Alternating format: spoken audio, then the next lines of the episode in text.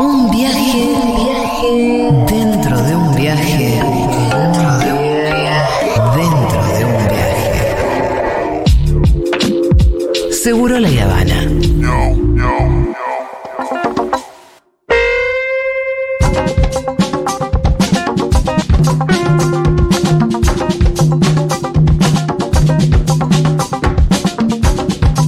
Hola Santiago Levín, ¿cómo te va? Hola Mengolini, ¿cómo estás? ¿Cómo están Pitu y Fito? Hola, Santi. ¿Cómo eso? Bien, bien, buen lunes, buen lunes. Bien.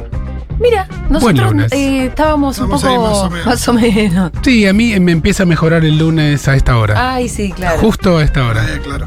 Qué casualidad. Qué casualidad. ¿Cómo, cómo le gusta a Santiago Levín? Che, escúchame, bueno, vamos a hablar de un tema que insólitamente no habíamos hablado hasta ahora en estos tres años de columna. Caí en la cuenta gracias a un colega, esta vez no fue un oyente, fue un colega que me dijo, che, ¿me pasás un par de cosas sobre ataque de pánico? Sí. Porque él iba a hablar en los medios.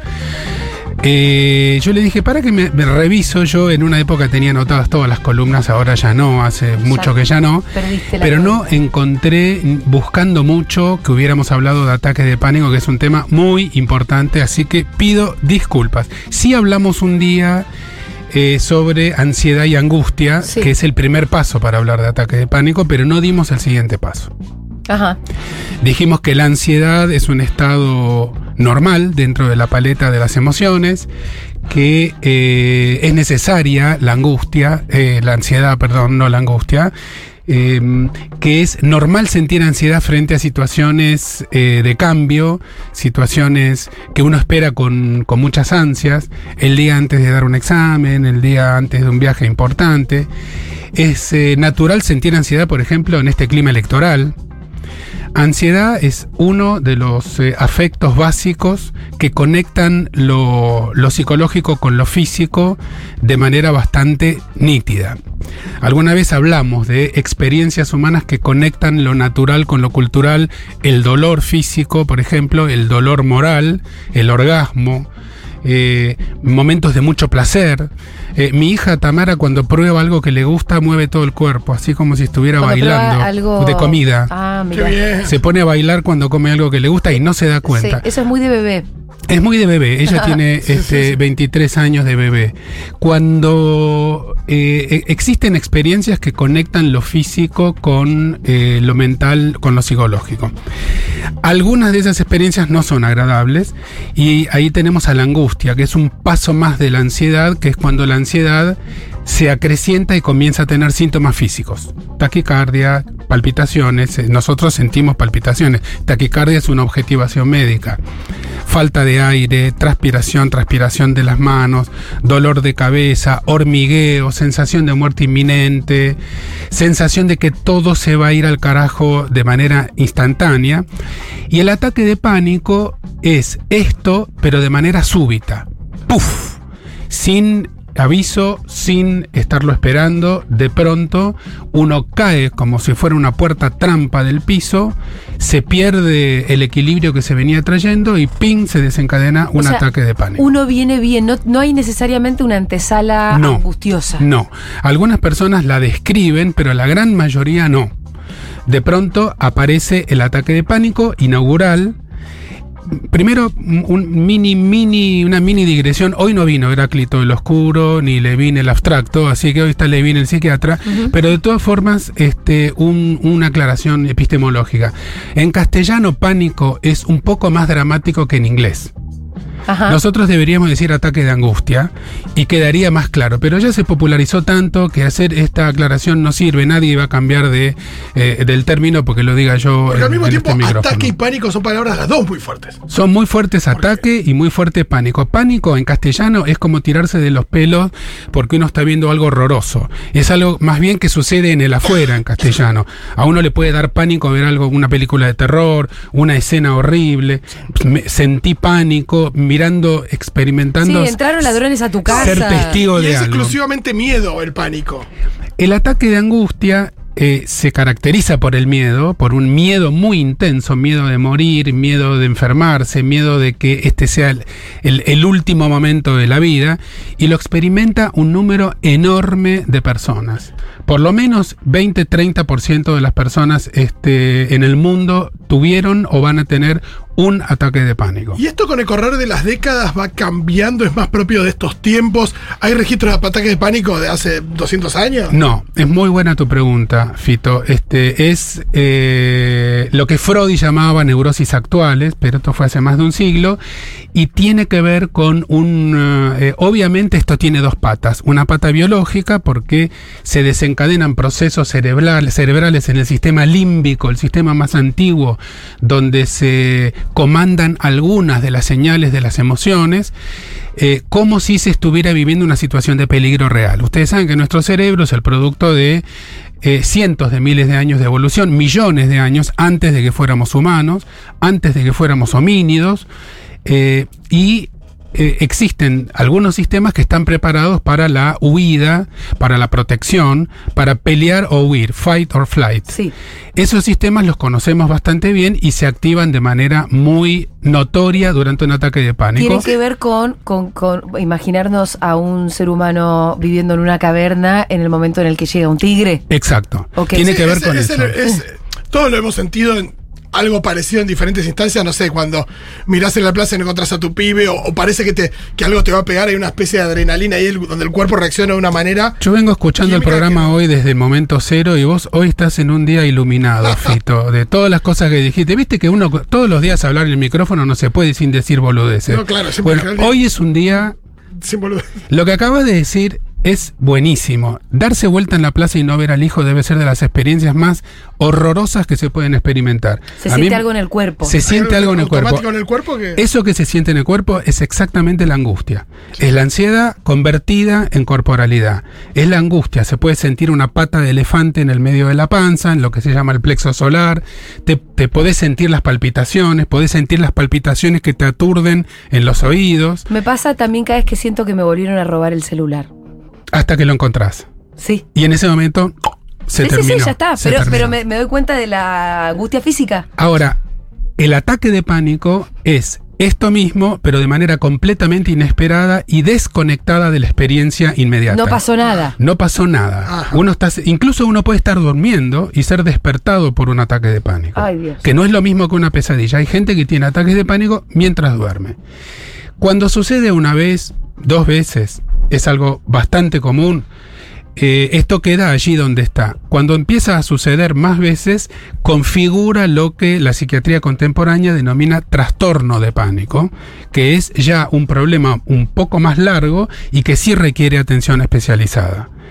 Un ataque de pánico no tiene que hacer que uno vaya corriendo a buscar ayuda. Eh, y de hecho, el principal consejo, que es uno de los consejos más boludos que existen desde la medicina, es no asustarse. ¿No? Como el cardiólogo que te dice no te estreses. Claro. Eh, ¿Cómo no te vas a asustar en un ataque de pánico? en un segundo instante, quiero decir, ¿no? Estás asustado, estás asustado, pero uno puede tener una especie de segunda conciencia y decirse a uno mismo, esto que me está pasando no es un infarto, no es un derrame cerebral, esto que me está pasando es un ataque de pánico. A veces es muy difícil distinguir una cosa de la otra, porque el ataque de pánico puede empezar como el miedo a estar padeciendo un infarto, un infarto agudo. Un poco de agua para la conductora, por favor. Es- Yo sentí que era no, que no era. No, esto no, no se me va a salir con el agua. Em, Hay que bancarse que escucharme toser. hay que bancarse. Perfecto. Ya, se van a bancar, botar cada cosa. Bueno, no por eso. Yo Yo me doy vuelta, me, cierran el micrófono y usted sigue con su columna Sigo tranquila. con la columna tranquilamente. Ya pasa que a uno le sale el, el héroe eh, de mentira que a uno lo llevó a la facultad de medicina hace tantos años. El héroe de mentira. Este, a uno le sale, ¿qué querés? Entonces, alguien se desmaya en el subterráneo y yo me acerco. Es simplemente tos. Bien, tosa tranquila. Salud entonces. Este, eh, el ataque de pánico es una sensación muy, muy, muy em, difícil de soportar, muy desgraciada, donde algunas hay ataques de pánico chiquitos y hay ataques de pánico enormes. Se vive según la personalidad de cada uno, cada quien tiene una personalidad distinta, de eso sí hemos hablado varias veces, estilos de personalidad, es un tema que siempre queda pendiente para ampliar. Eh, pero como ustedes saben, como dice mi amiga Marina Calvo, algunos se ahogan donde otros nadan. Entonces, este, no, no todo el mundo vive el ataque de pánico de la misma manera. Tiene que Pero a con. cualquiera le puede agarrar. Sí, a cualquiera. A mí mañana me puede agarrar un ataque de sí, pánico. ahora en 10 minutos te Por puede más que agarrar yo sea una de persona absolutamente eh, desangustiada, Sí. Sí. racional, Sí. vengo bien, Sí. estoy feliz, no tengo problemas específicos. Sí. La posibilidad de que gane Bullrich es uno, pero Eso nos va a dar mucha Pero- bronca y mucha puede- desazón, pero no necesariamente un ataque de pánico. Eh, que- pero, pero mi temor a Bullrich podría llegar a traducirse en ataque de pánico No. en realidad es No, en No. ataque de bronca, en ataque de furia, en este, en, en una desazón compartida con, con el pueblo. Sí, el ataque de pánico es algo muy individual y es el temor infundado, irracional y enorme con repercusión física Sí. de que pase algo de manera inminente que ponga en peligro tu vida. que no sabes bien qué es. que no sabes bien qué es, que luego de sucesivas racionalizaciones uno va diciendo sentí algo que empezó por acá y una vez leí porque se mezcla también con la hipocondría, se mezcla tan- también con la historia, con la biografía. Eh, es muy probable que haya algún evento traumático lejano que se reactive, haber estado en un accidente en la ruta, haber experimentado eh, situaciones eh, traumáticas como por ejemplo... Ahora, en el momento, ¿te sirve racionalizar? No. En el momento, esto dura unos pocos minutos, Sí. entre uno y tres minutos, cuatro minutos, se va yendo poco a poco y después uno empieza a racionalizar. Esa racionalización a veces ayuda, la racionalización es un buen mecanismo de defensa, es convertir una angustia en una teoría.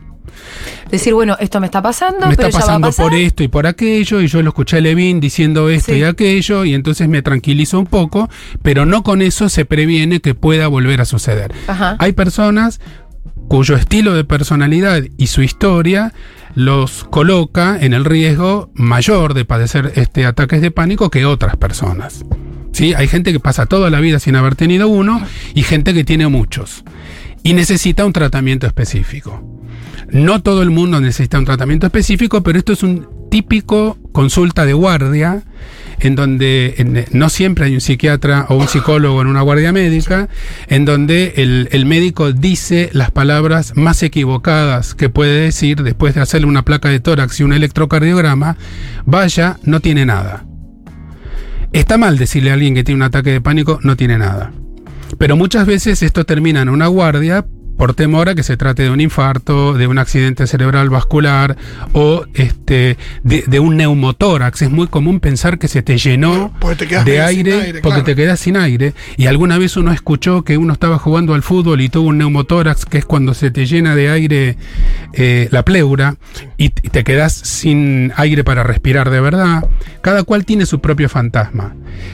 Eh, esta facilidad para tener un ataque de angustia, que algunos la tienen más aumentada y otros menos, produce, puede producir que se genere ese ataque de pánico. Es una sensación muy penosa, muy penosa, que a algunas personas les cambia la vida, un antes y un después, desde que tuve el ataque de pánico en adelante. ¿Qué se hace con esto? Un ataque aislado no se hace nada. Siempre conviene hacer una consulta médica para chequear que el cuerpo anátomo-fisiológico esté funcionando bien Y que no sea realmente un infarto. y que no sea O sea, realmente un infarto o cualquier otra cosa que pueda desencadenar ese tipo de sensación física, porque el ataque de pánico es con sensaciones físicas muy Pero específicas. lo que hay que hacer es ir a una guardia en el momento. Si pasa rápido y no quedó ningún dolor y uno se da cuenta de que predominantemente esto fue un asunto emocional, no es necesario Ajá. cortar una cena y salir a las 3 de la mañana a una guardia. Más bien, no es una buena idea. Si uno se queda con la duda, el lunes o el martes puede llamar a su médico de confianza y preguntar por teléfono. Nosotros tenemos más o menos la manera de saber por teléfono si se trata de un problema médico orgánico o si se trata de un ataque de angustia. Si esto se repite varias veces, sí es necesario hacer una consulta, porque con psicoterapia y en segundo lugar con medicación, eh, esto anda súper, súper bien en el tiempo. Las personas que requieren medicación, existen dos o tres niveles, escalones distintos de medicación. Esto se considera un trastorno de ansiedad. Los trastornos de ansiedad son un conjunto grande de cuadros diferenciados, pero también solapados entre sí. Y luego viene todo un tema que los psiquiatras siempre nos sucede, que es una vez que está instaurada una medicación, que puede ser o de rescate o de manera fija por un tiempo largo, la persona que no quiere volver a experimentar un ataque de pánico pide por favor no me lo saques. Quiero seguir tomándolo, quiero seguir tomándolo, quiero seguir tomándolo, con lo cual ahí aparece un nuevo problema que se suma al consumo abusivo, exagerado, innecesario de psicofármacos en situaciones en las que ya no es necesario.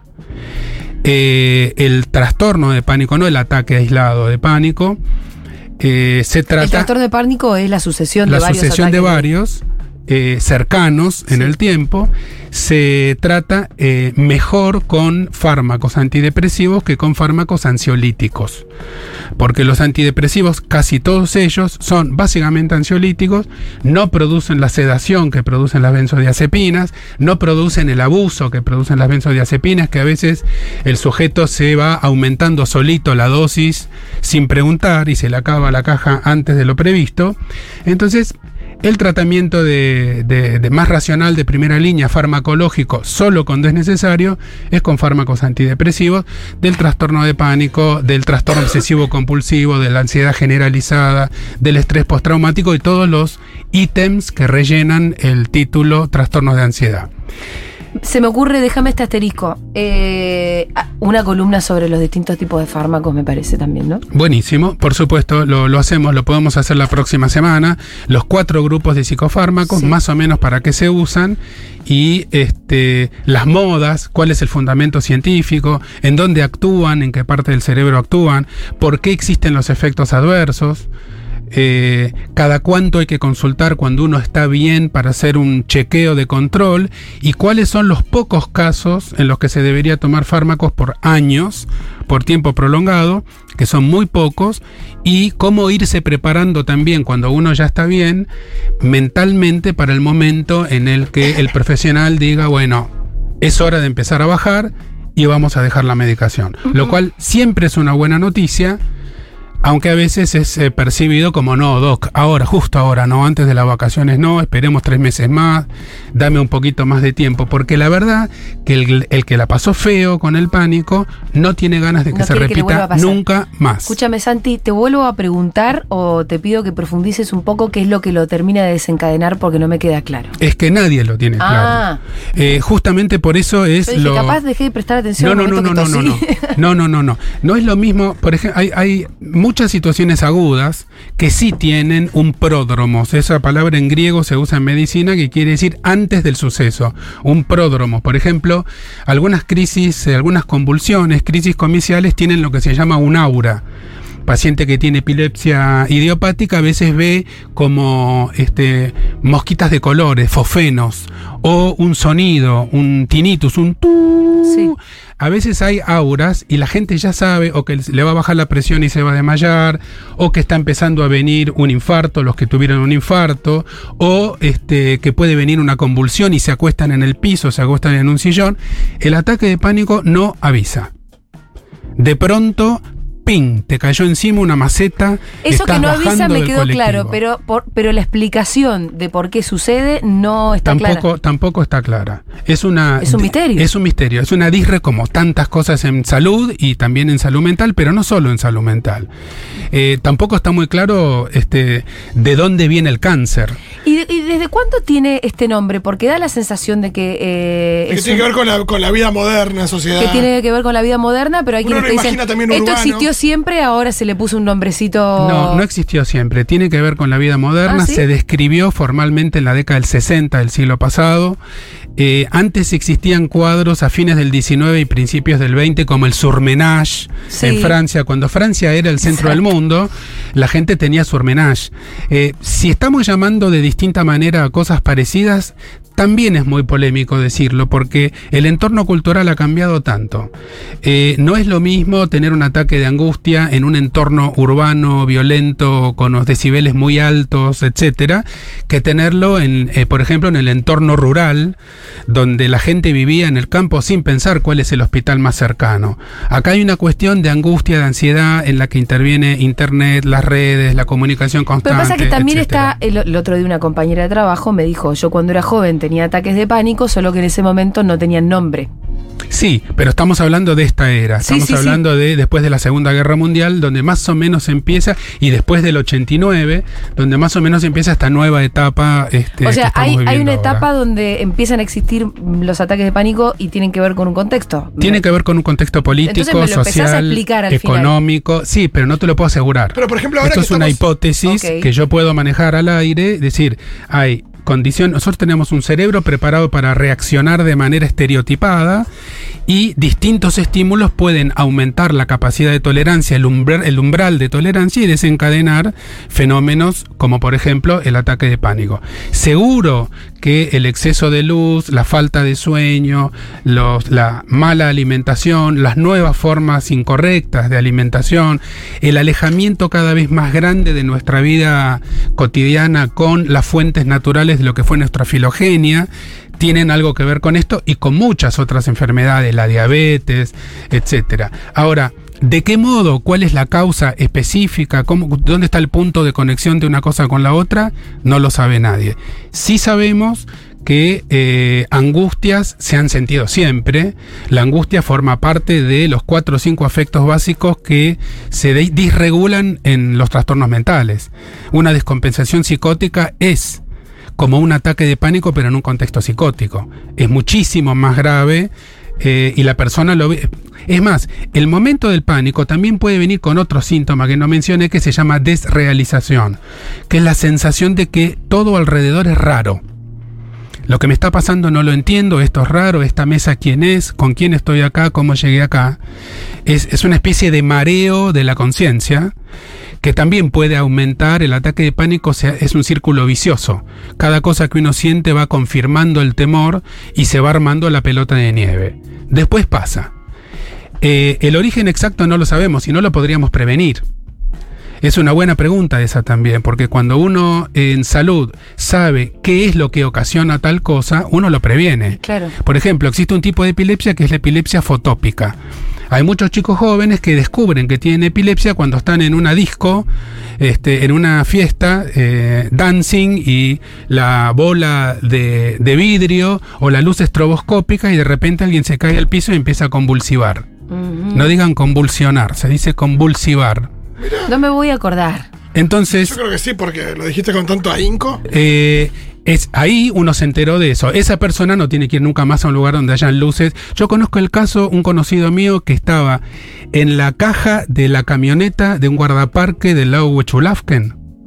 Habían levantado de mochileros a cuatro amigos. Estaban en un atardecer maravilloso, yendo en camino de ripio en la camioneta del guardaparque, que pega una curva, se ve el lago, está cayendo el sol y de pronto una fila de pinos que interrumpe la vista del sol. Y la luz empieza a aparecer taca, taca, taca, taca, taca, Y ahí, taca, taca, pum. y uno de los cuatro empieza a tener convulsiones. Y ahí se enteró que tenía una epilepsia fotópica. En ese caso, conoces el origen, sabes cuál es el estímulo y lo podés prevenir.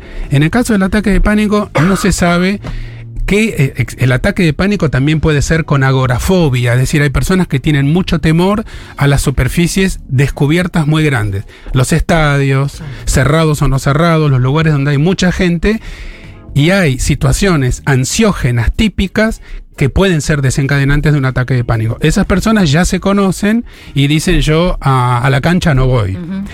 Y entonces empiezan lo que llamamos conductas evitativas. Sí, también pasa que no te pasaba y un día te pasó.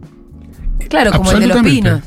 No te pasaba, Va, un aunque día te con el de los pinos no sabemos si No, nunca es muy había estado específico, expuesto. Claro, pero a veces uno dice, che, ¿por qué me pasó hoy y no otra vez, no? Eh, Esto de. Esas son las cosas que a veces se pueden descubrir o construir en una psicoterapia con el paso de los años. En general tiene un ataque de pánico quien está viviendo una situación estresante, aunque no se haya dado cuenta.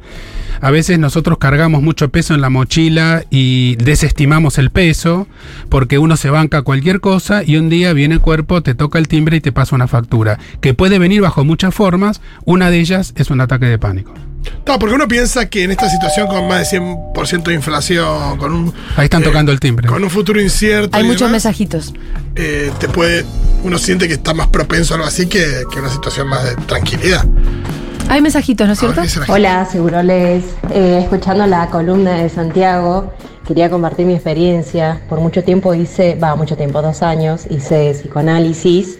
Una persona que no estaba muy de acuerdo con diagnosticar y patologizar a sus pacientes.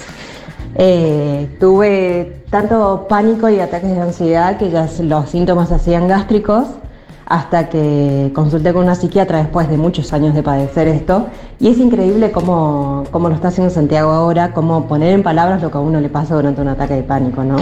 Es eh, tremendo. Y el otro que no quería patologizar se cagó en la paciente. Exactamente. Mirá, hermano, tenés que diagnosticar, ¿para qué? ni pelado ni con cinco pelucas. Una cosa es eh, patologizar la vida cotidiana, patologizar el amor, patologizar el duelo, patologizar eh, el hambre. Y otra cosa es no patologizar lo que necesita ser diagnosticado para ser tratado. Cualquier movimiento médico necesita un tratamiento, eh, un diagnóstico, perdón, aunque sea un diagnóstico presuntivo. Cualquier gesto médico es cambiar un problema por otro. El buen eh, gesto médico es el que saca un problema grande y deja un problema más chico, por ejemplo, una pastilla. Pero no existe el gesto médico puro, absoluto, religioso, en donde yo vengo y te saco el espíritu de adentro como un chamán. De todas maneras, está buenísimo lo que dice la oyenta, porque esos terapeutas que con la excusa de no patologizar te tienen sentada en una silla durante años pasándola mal, no los queremos. ¿Qué más? Hola, saludos desde Costa Rica. Hola. Eh, yo estudié ingeniería, eh, antes fui a un colegio científico y era un espacio muy exigente académicamente. Y me di cuenta hasta ya súper, súper grande, cuando ya la ansiedad no y tenía trastornos de sueño, que había vivido ataques de pánico en cada uno de los exámenes de mi, de mi educación superior. O sea, pero ataques de pánico como se me dormían los brazos, este, y aún así no sé cómo logré pasar la facultad. Em, entonces me parece súper importante que hablen de los síntomas de los ataques de pánico y cómo no son normales, porque yo hubiese deseado a los 18, 16, donde tenía esto como, no sé, cada 15 días, este, que esto no era normal, que podía trabajarlo. Saludos. Bueno, ella los tiene inmediatamente relacionados a un evento muy particular. ¿Eso sigue siendo ataque de pánico? Es, ¿O es- te es parece que es otra polémico, es polémico. Eso es, un, eso es un ataque de ansiedad, digamos, eso es una ansiedad subidita, Sí. no hay una frontera neta. Yo Pero antes yo, de todos los exámenes también tenía algún tipo de síntomas físicos. cuando yo tocaba el piano en público, Sí. en, en la era glaciar, este, vomitaba antes de salir al escenario. Como Messi. Exactamente. Tan bueno eras. Que es un momento, no, no, no, no, no, o tan, o tan, o tan soquete, no sé cómo decirlo. Este, nunca tuve ni ese talento ni esa guita. este, eh, es muy común también el vómito antes de, de una situación de mucho estrés, pero no sé si eso es pánico. Creo que eso, eso yo lo pondría del lado de la ansiedad. ¿Por qué? Porque no fue incapacitante, porque esta oyenta este, pudo rendir el examen igual y se Claro. pudo recibir de ingeniera. Entonces, eh, el- en cambio, el ataque de pánico sí es incapacitante. Uno no puede seguir manejando, seguir operando, eh, seguir hablando por teléfono cuando uno tiene. Disculpame, tengo un ataque de pánico, voy a estar un poquito más callado, vos seguí. No. El ataque de pánico te das cuenta.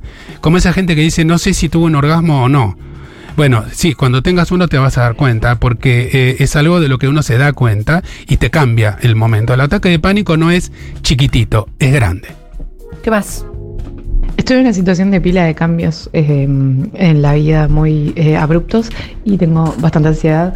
Y el sábado estaba en un cumpleaños y empecé a sentir cosquilleo, hormigueo en la, en la planta de los pies, en las manos, en los brazos. Empecé a sentir como un embotamiento en la cabeza y como que me empezaba a faltar el aire. Y dije, esto es un esto es un aviso de ataque de pánico.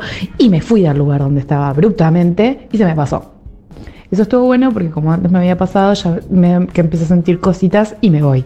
No sé si me hubiera pasado, pero está bueno como escucharse esas, ese tipo de avisitos antes de seguir por, por seguir.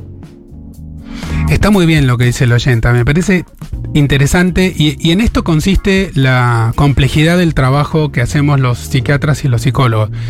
Acá hay que escuchar un rato más para saber si eso era el inicio de un ataque de pánico o si estaba todo el mundo fumando con las ventanas cerradas y hacía mucho calor o si justo vino la persona que a ella le cae mal o le daba miedo y capaz abriendo la ventana o saliendo al patio un ratito se pasa. Eso no sería un ataque de pánico. Eso sería un mareo, tal vez tomó demasiado, qué sé yo.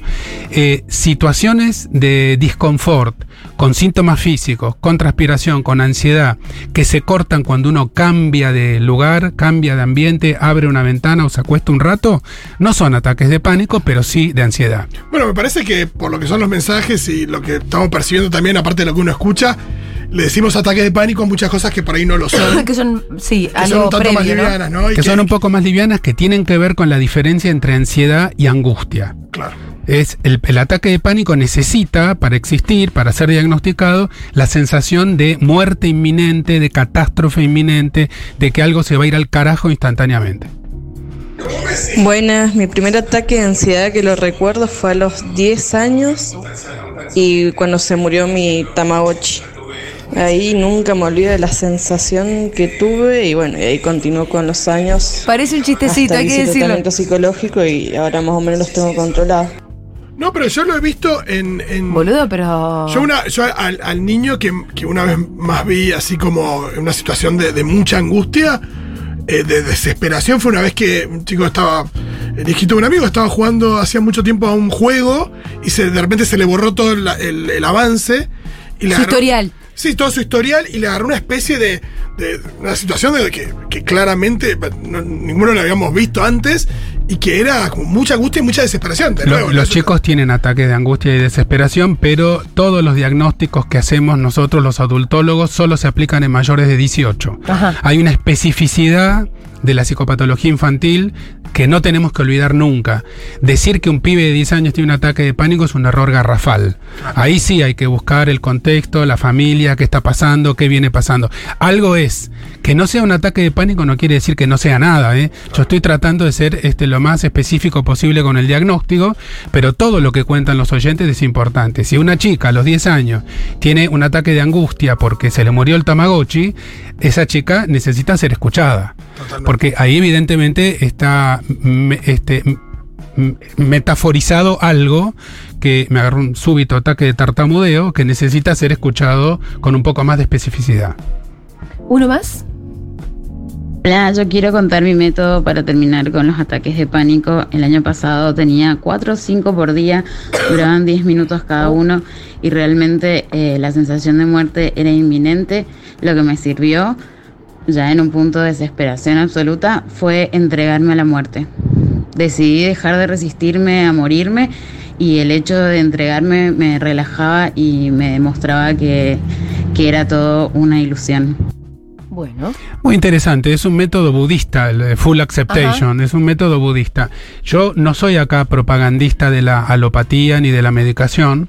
De hecho, cuando hablemos de psicofármacos vamos a tener que hablar también del futuro de la farmacología de los endocannabinoides, porque hay un montón de cosas, y de los opioides, que en un futuro no muy lejano van a terminar de resolver un montón de cosas que hoy no podemos resolver. También se utilizan para los trastornos de ansiedad con muy buen resultado por ahora empírico, no oficial.